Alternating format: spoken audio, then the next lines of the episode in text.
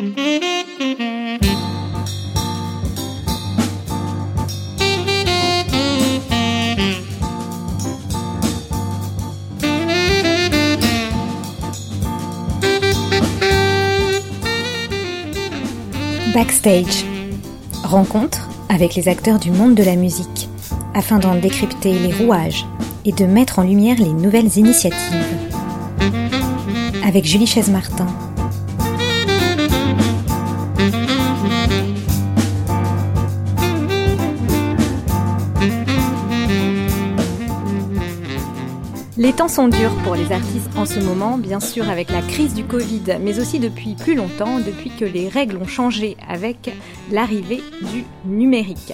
Comment se faire connaître? Suffit-il d'avoir un label? L'autoproduction est-elle la solution? Autant de doutes, de questionnements. Euh, les acteurs de l'industrie musicale sont eux aussi un peu perdus, faut bien le dire. Et dans le jazz sur Art District Radio, eh on est tous les jours confrontés à des jeunes qui euh, ont du mal, qui sont pourtant euh, talentueux, surtout que le CD de jazz ne se vend plus. Alors je suis aujourd'hui euh, dans un lieu un peu spécial, hors les murs du studio radio. Je suis au CMC Studio à Sèvres, un autre studio du coup, un studio d'enregistrement, un studio créé par Céline Magnano, alias Charlie M, c'est votre nom de de chanteuse. Bonjour euh, Céline, merci euh, de m'accueillir euh, ici. On va parler un petit peu de ce lieu que vous avez créé en quelques mots et puis aussi un nouveau projet que vous avez ici. Vous, voulez créer des, des masterclass. Alors c'est lancé d'ailleurs. première masterclass sur trois jours intensifs fin septembre. Voilà, alors d'abord un petit aperçu de ce que vous faites ici. Depuis combien de temps ce studio existe à Sèvres? Alors euh, bonjour. Donc CMC Studio existe depuis novembre 2018. Euh, c'est un studio que j'ai que j'ai construit, imaginé avec euh, avec une petite équipe de trois personnes. Et l'idée de cette structure, c'est d'effectivement à moindre coût faciliter l'objectif de développement d'un projet musical d'un artiste qui qui est débutant, semi-pro ou confirmé. Euh, et donc pour ça, on utilise plusieurs outils, le studio d'enregistrement qui est la structure principale effectivement. Et puis après, on a, j'ai une équipe euh, et de partenaires et d'associés qui, euh, qui interviennent sur la partie identité visuelle, marketing, contractuel et, présence digitale. Oui, alors la présence digitale est devenue très importante. C'est ce que j'évoquais en, introduction. J'imagine qu'il y a beaucoup de masterclass aujourd'hui qui sont un peu créés sur ces mêmes concepts. Qu'est-ce que vous, vous allez proposer en plus? Alors en fait, ce qu'on va proposer en plus, c'est euh, l'interaction entre les artistes, c'est euh, l'interaction entre les artistes et les professionnels de la musique, et c'est euh, surtout l'étude personnalisée du projet de, l'artiste qui va être non, seulement étudiée par les intervenants, mais aussi par le producteur Valérie Zetoun. Voilà, alors justement, le joker, si j'ose dire comme ça, c'est Valérie Zetoun qui sera présent donc sur ces jour de, de masterclass. Donc euh, c'est du 23 au 25 euh, septembre, hein, c'est ça. Voilà, donc euh, je suppose qu'on peut s'inscrire encore. D'ailleurs, peut-être. Alors il reste une place pour la session de septembre et après les sessions d'octobre et novembre sont ouvertes. Alors j'ai beaucoup de chance parce que Valérie Zetoun est juste à côté. Merci beaucoup Valérie d'être ici justement voilà pour pour évoquer peut-être ces, nouveaux moyens aussi de d'apprendre la musique, hein, puisqu'une masterclass, euh, bon, on en connaît sur d'autres domaines. Dans le domaine musical, euh, bon, on se dit qu'il y a aujourd'hui beaucoup plus de choses peut-être à savoir qu'avant. C'est-à-dire, il faut savoir être webmaster, il faut savoir être euh, community manager, il faut savoir finalement aussi peut-être être graphiste. Au-delà juste d'être chanteur et musicien, et beaucoup d'artistes ont du mal à, à allier tout ça. Oui, mais je dirais qu'avant tout ce que vous avez cité, qui est tout à fait juste, il faut savoir si la, proposition euh, artistique de l'artiste euh, lui correspond réellement. Euh, la problématique d'un jeune artiste, c'est que il y a personne qui lui dit des choses qui peuvent être constructives pour son avenir. C'est-à-dire qu'il a très certainement ses copains, ses parents, sa famille qui lui disent oh c'est super. Mais il a rarement la chance de pouvoir croiser des professionnels, que ce soit euh, bah, des réalisateurs, euh, des auteurs, des compositeurs, des producteurs, euh, qui ont un avis qui eux va, qui le, dont l'avis va être dénué de, de de bons sentiments, En réalité, c'est vrai que quand on fait écouter un truc à sa famille ou à ses potes, bon, euh, les gens ont plutôt tendance à être sympas en disant ah c'est super. Oui, c'est-à-dire qu'il faut finalement aussi une critique euh, constructive et pas seulement euh, voilà mon chéri tu, tu, chantes très bien continue ça fait du bien aussi à un artiste d'entendre la réalité finalement. Oui, exactement. Et la réalité parfois il peut y avoir des choses qui sont dures à entendre ton texte est pas super, tu peux l'améliorer. Je ne comprends pas ce que tu me racontes. Euh, ta mélodie, elle est un peu plan-plan, on l'a entendu euh, souvent. Ce qui veut pas dire que l'ensemble est mauvais. Ce qui veut dire que nous, on va essayer de ce qu'on appelle, ce qu'on dit vulgairement, resserrer les boulons. C'est-à-dire écouter le projet et dire avec notre expérience euh, où est-ce qu'il peut aller et comment il peut y aller. Et surtout, aider ces artistes à optimiser d'abord leur partie artistique et puis ensuite à leur expliquer comment ils peuvent se faire remarquer au milieu d'un nombre infini aujourd'hui d'artistes. Et il y a, je crois qu'il y a plus de 450 albums qui sortent par an. Il n'y a pas 450 chefs-d'œuvre. Hein. C'est comme dans le cinéma, il y a 600 films, il n'y a pas 600 chefs-d'œuvre.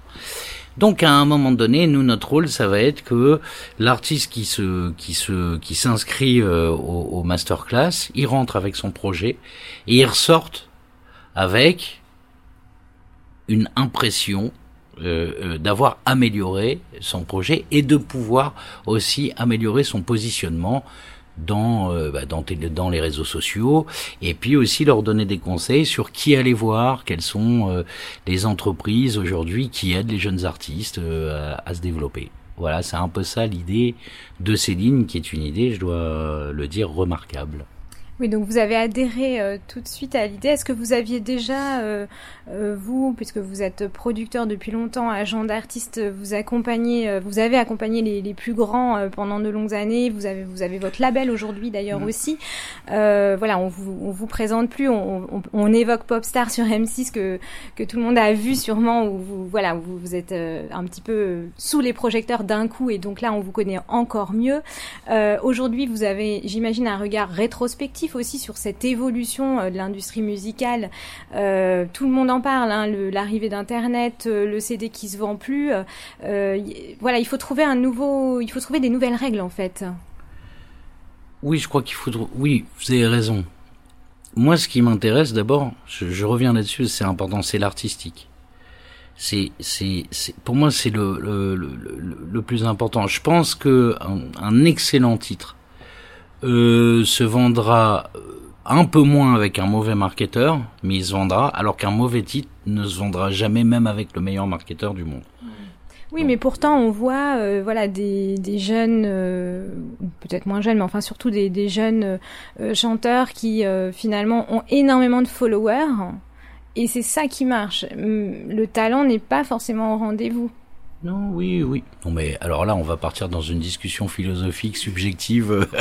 Les auditeurs, ils seront encore là après-demain. Hein. J'espère qu'ils ont. Mais ils sont là, ils sont là. Non, non mais j'espère qu'ils ont un bon canapé, un réchaud. Euh.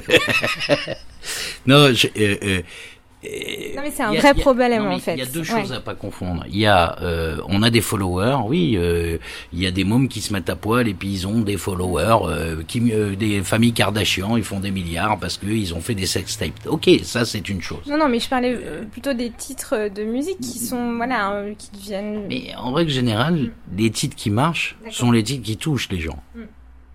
Euh, je connais pas d'artiste moi qui fasse une musique qui ne touche pas d'une manière ou d'une autre des gens euh, euh, et qui, qui vendent leur musique. Ils vont certainement vendre leurs produits, ce qu'ils veulent, mais la musique, vous voyez bien que euh, c'est à peu près toujours les mêmes artistes qui trustent les charts.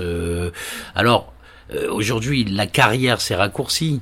C'est vrai que depuis dix ans, il y a peu d'artistes qui ont réussi à faire trois ou quatre albums d'affilée en faisant un carton comme c'était le cas avant. Mais il y a beaucoup plus de propositions et il y a une course euh, euh, qui, est, qui, est, qui est beaucoup plus dure, notamment dans le milieu du rap. Et d'ailleurs, très, il y a un terme dans le rap. Ils appellent ça le game. C'est plus la carrière, c'est t'es dans le game ou t'es pas dans le game. Donc on est dans un jeu là. Mais, je veux revenir à l'essentiel, euh, moi ce qui m'intéresse, et c'est pour ça que j'ai accepté la proposition de Céline, euh, de faire cette masterclass, ce qui m'intéresse, c'est de donner une analyse, une pure analyse artistique à l'artiste. Euh, c'est-à-dire l'artiste qui, bah, je vous donne un exemple, il y a plein d'artistes français aujourd'hui qui veulent chanter en anglais dans la pop. Bon, bah, j'ai envie de leur poser la question, pourquoi est-ce que tu veux chanter en anglais?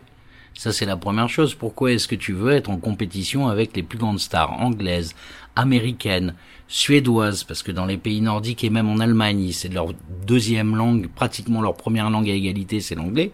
Donc je dis pourquoi est-ce qu'on est dans un pays où la langue française est énorme, où on est dans un pays de littérature, où on a des artistes qui ont, euh, qui ont conquéri le monde avec le français, pourquoi est-ce que toi, jeune artiste, tu penses que tu vas euh, faire la différence en anglais? Ça, c'est une des premières questions. En règle générale, c'est qu'ils sont pas sûrs d'eux ou qu'ils savent pas exprimer leurs mots en, en leurs mots euh, MAUX euh, en français. Bon. Donc moi c'est ça qui m'intéresse, c'est rentrer euh, euh, profondément dans l'artistique avec eux et leur donner une réelle analyse de de de, leur travail euh, sans pour autant dire j'aime ou j'aime pas. Ça c'est une analyse, voilà, c'est qu'est-ce que tu peux améliorer pour que ton titre soit vraiment vraiment vraiment ce que tu as envie de nous nous raconter. Oui, alors Céline, peut-être un petit détail voilà, sur le programme euh, de ces journées, les intervenants euh, que, les, que les musiciens vont pouvoir rencontrer. En fait, euh, ce que vous disiez très justement tout à l'heure, et ce qui va euh, compléter en fait ce que vient de dire Valérie, vous parliez tout à l'heure justement de, de, chanteurs qui ont plein de followers sur Internet. Et vous disiez effectivement très justement que maintenant c'est comme ça que ça marche. la question en fait c'est euh, puisque aujourd'hui on ne peut plus signer en maison de disque, on ne peut plus passer sur les radios nationales comme ça, on ne peut plus voilà tout simplement passer en radio comme ça. Euh, comment euh, arriver à avoir ce, public en fait virtuel qui nous qui nous suit? Eh ben, Il faut avoir, faut trouver justement ce que disait Valérie, un positionnement. Pour pourquoi? Pour pouvoir fédérer en fait, pour pouvoir fédérer un public virtuel. Et donc ça en fait, ça démarre par son bon positionnement artistique et ça se complète aussi par un positionnement digital en fait. Et c'est là tout l'intérêt de la formation, c'est juste comme disait Valérie, c'est de proposer à l'artiste une direction euh, une direction artistique euh, mais aussi sur sur euh, tout ce qui peut exister aujourd'hui pour qu'il arrive à, se positionner euh, dans l'univers digital qui euh, et, et, arrive à se démarquer et, euh, et, euh, puis euh, voilà et tous les outils qui tous les outils qui existent pour arriver à, se créer son public, à fédérer et donc de fil en aiguille à pouvoir intéresser des professionnels de la musique plus influents. Oui, avoir des clés, effectivement. Et c'est vrai qu'on voit aussi, euh, je ne sais pas si vous avez un, un regard là-dessus, mais on voit beaucoup d'artistes, du coup, qui se lancent vraiment dans l'autoproduction, qui veulent même plus de labels, parce que, enfin, nous, à la radio, on, a un peu, voilà, des artistes qui nous disent, bah non, les labels font plus vraiment leur, euh, leur travail, c'est plus comme avant. Vous, vous, êtes d'accord avec ça? Ils ont tout à fait raison, et c'est même, à mon sens, l'avenir dans l'industrie musicale, c'est-à-dire que aujourd'hui, les, que ce soit maison de disques, labels, etc., ils ne veulent plus prendre de risques. Donc au lieu justement d'investir sur un artiste, à moins, à moins qu'on s'appelle euh, Valérie Zetoun, on, va, plutôt aller pêcher sur ce qui fonctionne sur Internet justement, et au moins on prend pas de risques et on n'a pas d'argent à investir. Donc c'est comme ça que ça marche aujourd'hui. Donc l'objectif d'un artiste aujourd'hui, c'est d'arriver à se mettre en tête qu'il faut qu'il arrête de chercher la gloire auprès, auprès des maisons de disques, des radios nationales et compagnie, et qu'il utilise son propre potentiel et qu'il utilise son projet musical comme une véritable auto-entreprise. Et donc, comme n'importe quel auto-entrepreneur, qu'il en maîtrise tous les aspects et tous les outils, c'est-à-dire l'aspect contractuel, l'aspect juridique, l'aspect marketing, l'aspect, euh, j'allais dire presque comptabilité, mais bon, on n'y est pas encore, euh, mais quoique, euh, et l'aspect identité visuelle, euh, un, bien évidemment en complément de son potentiel artistique et de son positionnement artistique. Oui, donc c'est un peu l'ère du, du, de l'artiste entrepreneur en fait. Absolument. Euh, alors Valérie Zetoun, j'ai une petite question aussi sur le milieu du jazz parce que nous on est une radio euh, très jazz et je sais que vous aimez bien le jazz. Euh, et c'est vrai que hum, alors c'est peut-être en, je sais pas en fait mais c'est peut-être nous on a l'impression en tout cas que c'est peut-être encore plus compliqué pour le jazz qui est vraiment une niche dans la dans l'univers musical euh, où voilà il y a quand même beaucoup de jeunes aujourd'hui qui émergent sur la scène jazz mais le public n'est pas encore si jeune que ça. Et euh, du coup voilà le, le, le CD de jazz comme je le disais tout à l'heure ne se vend vraiment plus. Peut-être qu'il y a encore quand même des CD de, de hip-hop, de musique électronique ou, de pop qui se vendent, mais en jazz, c'est vraiment que lors de concerts, en fait, à la fin, bon, et voilà, le public qui est présent achète quelques disques, mais voilà. Donc ça aussi, comment euh, finalement, qu'est-ce que vous donneriez comme conseil à un musicien ou un groupe de jazz, enfin, euh, sans, dévoiler toutes les clés de la masterclass, évidemment, mais parce qu'il faut s'y inscrire, mais euh, votre point de vue sur finalement, oui, l'avenir un peu du jazz aussi. Le jazz c'est une musique qui me passionne, mais, mais je, je, n'ai jamais produit d'artiste de jazz, donc je connais pas bien les arcanes euh, euh, du jazz. Quoi qu'on voit ces derniers temps, qu'il y a des, des, des, artistes jazz qui ont, qui ont un peu, euh, on va dire, popisé euh, le, jazz, Diana Krall, voilà, Diana Krall qui fait un tribut to Nat King Cole, mais qui modernise un peu tout ça, etc. Donc là, on n'est pas dans le pur jazz, on est, on est plutôt dans le, on va dire entre guillemets pop jazz. Bon, et moi, pour moi, malheureusement, le jazz, ça a toujours été une musique de live. Hein, puisque ça démarre euh, très vite dans les années euh, dans les années 40 euh, au sortir de la guerre et pourquoi la France est le premier pays après les États-Unis? Parce que il y a Saint-Germain-des-Prés, le Bilboquet et tous ces endroits qui deviennent un peu les écrins des, des jazzman et d'ailleurs il y a en ce moment, si vos auditeurs l'ont pas vu, il y a, un, docu sur Miles Davis sur Netflix qui est fabuleux, où c'est toute l'histoire de Miles et où il raconte que euh, il fuit l'Amérique un peu parce que euh, on est en pleine ségrégation. Et il y a cette fameuse photo où on le voit en sang parce qu'il est sorti d'un club de New York pour fumer une cigarette et qu'il y a un flic qui lui dit t'as pas le droit de fumer là et qui lui bastonne la gueule alors que c'est déjà le grand Miles Davis. Et il raconte que quand il arrive en France, il a cette, cette il est il est accueilli comme une star et il a cette sensation de liberté parce que la France n'a pas la ségrégation et qu'il est traité comme une star. Et donc euh, les autres euh, jazzman le savent, viennent en France, et donc c'est pour ça que la France décolle et est un gros gros territoire euh, de jazz grâce à, je le redis, le Bill Bokeh, etc. Et puis des producteurs comme Eddie Barclay, etc., etc., des grands producteurs français qui adorent le jazz et qui poussent cette musique aussi. donc il y a une vraie tradition. Donc d'instinct, je pense que ça reste le live, ça reste euh, bah, euh, euh, faire un carton au New Morning, ça reste ça. Quoi qu'il arrive, le problème reste le même en fait. Comment il, il va arriver à se faire connaître et à fédérer Donc dans l'absolu, si. Euh, les plateformes sont faites pour tout type de et les radios justement une plateforme comme euh, comme Groover par exemple qui qui sert à, à, promouvoir sa propre musique. Il y a aussi énormément de radios et j'en sais quelque chose puisque c'est comme ça que je vous ai connu. par Groover, oui. Exactement. Donc euh, du coup voilà il y a, il y a, aussi des radios de jazz aussi donc les, les, la, la, problématique reste exactement la même pour les pour les jazzmen. Et alors Valérie Zetoun, à titre personnel, donc j'ai dit que vous aviez un label, euh, j'espère que j'ai pas dit trop de bêtises. Euh, quoi d'autre? Est-ce qu'il y a des projets, des idées, des espoirs Non, non, euh? il y a, y, a, bon, y a mon label sur lequel j'ai trois artistes, euh, et puis il y a ce projet qui est important pour moi de, de masterclass avec Céline parce que moi, j'ai souvent souffert de l'image de notre métier au départ, qui était ah, le show business, le ci, le là. Ces images-là, c'est vrai que dans, comme dans tous les métiers, il y a, y a, des gens euh, très professionnels et puis il y en a qui sont euh, qui sont limites. Je trouve que euh, cette démarche de dire bah regardez vous êtes un peu paumé, on va on va vous on va vous mettre sur les rails. Elle est importante. Moi, je suis arrivé à un âge où il faut que je rende ce que les vieux entre guillemets m'ont donné à l'époque où j'ai démarré.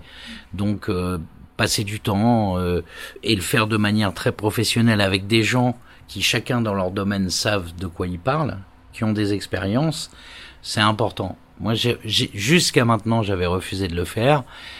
On s'est rencontré par hasard avec Céline parce que je voulais euh, enregistrer un podcast et qu'on a un ami en commun qui m'a amené ici.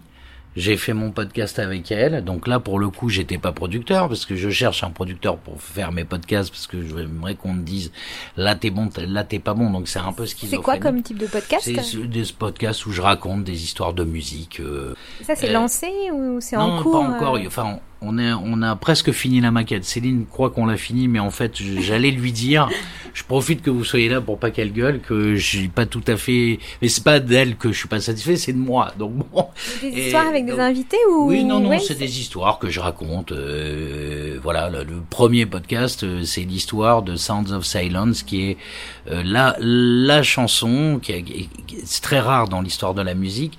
C'est une chanson qui a réuni Simon and Garfunkel, qui les a séparés, re-réunis et reséparés. Donc je raconte un peu l'histoire, comment cette chanson de 4, 3 minutes 50 a, a, permis à un des plus grands groupes de euh, pop folk d'exister.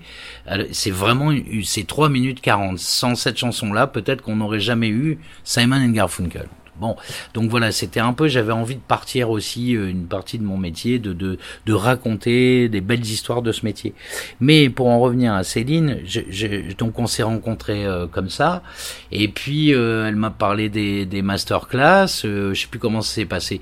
Et en fait, j'ai accepté de le faire avec elle, j'avais refusé avant parce que justement, elle a été artiste au départ, donc elle a elle, a, elle, a, elle sait ce que c'est qu'un parcours d'aller euh, en maison de disque, euh, euh, pleurer un rendez-vous avec en règle générale un directeur artistique qui vous regarde à peine, qui fait oui Coco je te rappelle, qui rappelle pas, etc. Elle, donc elle a cette expérience, elle a eu son expérience d'artiste, et puis après de cette expérience, ben elle n'a pas pour autant abandonné la musique parce que son truc a pas cartonné comme il devait, mais elle s'est trouvée une autre voie dans la musique, c'est-à-dire euh, la production, la réalisation, créer un studio, etc., etc. Donc c'est une vraie entrepreneuse. Et à un moment donné, moi cette expérience-là, elle m'a, elle m'a fasciné parce que euh, j'ai tellement vu. Moi, un jour j'avais signé une jeune artiste, ça n'a pas marché, j'ai rendu son contrat.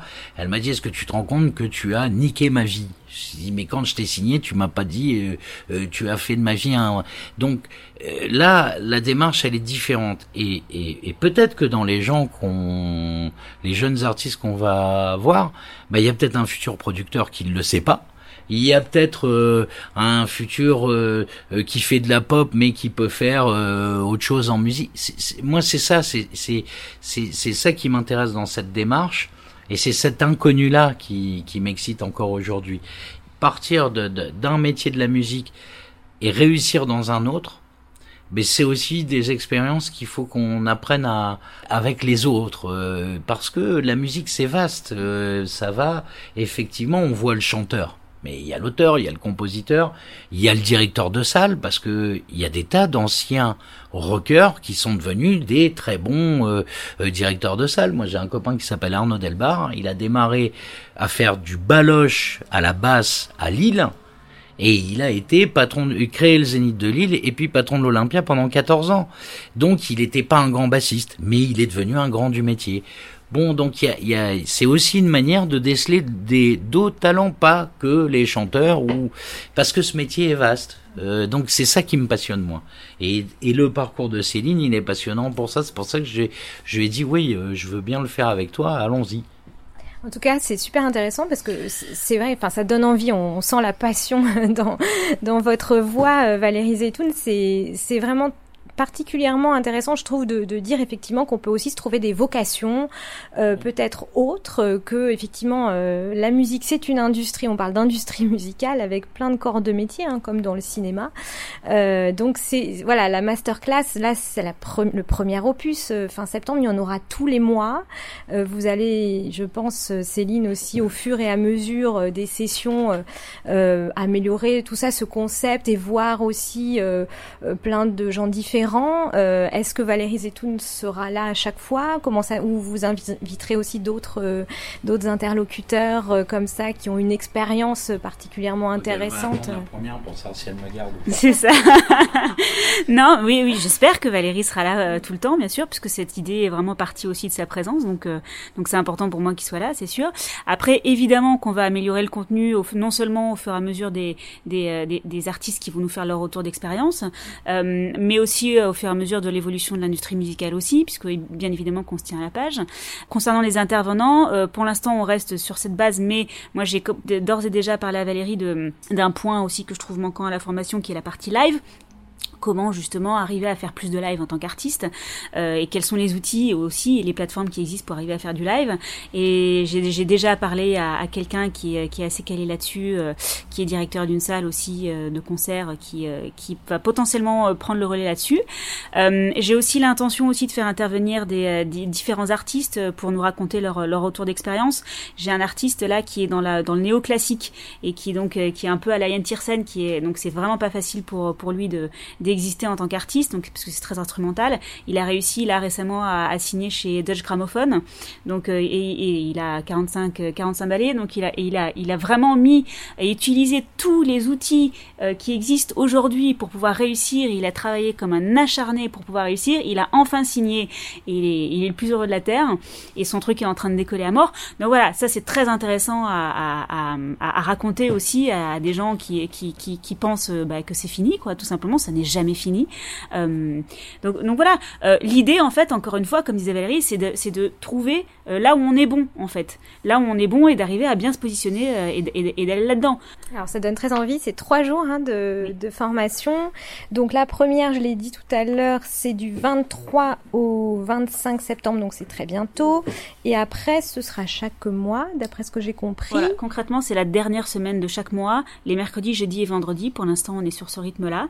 Euh, donc là, octobre, ça va être du 28 au 30 octobre, et je crois de mémoire que c'est du 25 au 27 novembre, il me semble. Donc là, on peut déjà aller sur votre site internet pour. Euh, alors, il reste, je crois, une place voilà pour septembre, mais en tout cas pour les autres, on peut déjà aller s'inscrire. Euh... Tout à fait, on peut aller s'inscrire. Il faut savoir également que euh, on est en cours de déclaration d'activité pour euh, pour pouvoir faire appel à des organismes d'aide à la formation, type Pôle Emploi, compte CP, les heures CPF, l'AFDAS notamment. et donc on est en cours d'enregistrement. Donc d'ici la session d'octobre ou novembre, on pourra aussi faire appel à ces à ces organismes-là, toujours dans l'objectif de pouvoir faciliter aussi cet accès à la formation on peut bien évidemment nous contacter si on veut, si on veut pouvoir avoir des, facilités de, règlement. N'hésitez surtout pas à nous contacter pour, pour voir comment on peut vous aider pour pouvoir venir chez nous. Voilà, donc contactez Céline Magnano. Merci beaucoup Céline. Donc le site internet c'est cmc-studio.fr euh, pour avoir toutes les informations sur cette nouvelle masterclass et avoir la chance donc de rencontrer Valérie Zetoun. Un petit mot de la fin Valérie? Ouais, et un mot de la fin. Je voulais revenir sur le terme que vous avez employé, ce terme qui, qui est industrie musicale. Moi, ce terme aujourd'hui, je le rejette. Ce côté industriel, c'est pas, c'est pas moi. Moi, je pense que nous sommes des artisans et que le, la masterclass qu'on va proposer, c'est une masterclass d'artisans. C'est-à-dire passer du temps avec les gens, faire quelque chose de sur mesure le, le, le, mot industrie, vous avez raison, ça devient une industrie quand les artistes explosent et qu'il y a beaucoup d'argent en jeu. Mais avant, c'est de l'artisanat. Quand Céline passe 5 heures en studio avec un jeune artiste pour euh, euh, se prendre la tête sur euh, quel instrument, euh, ta mélodie, c'est de l'artisanat. C'est 5 heures de c'est de l'humain en voilà, réalité. c'est oui, oui. de l'humain. L'industrie ça implique euh, euh, de l'automobile etc nous on fait de l'humain. Ce terme industrie il a été créé dans les années 90 parce qu'il y a eu la pub télé pour vendre les artistes et que la musique avait besoin de grossir et dire par rapport au pouvoir public nous sommes une industrie donc vous devez nous aider etc etc mais moi je tiens à ce côté euh, artisanal. Moi, je pense qu'on est des, des petits artisans. J'ai pas honte de dire ça parce qu'on va donner beaucoup de temps aux artistes. Voilà, c'est tout ce que c'est c'est ce que je voulais vous dire. Bon, bah, c'est parfait. On est très content. Merci beaucoup à tous les deux, en tout cas, donc euh, de m'avoir reçu ici au CMC Studio à Sèvres. Donc, merci beaucoup, Céline. Merci à vous.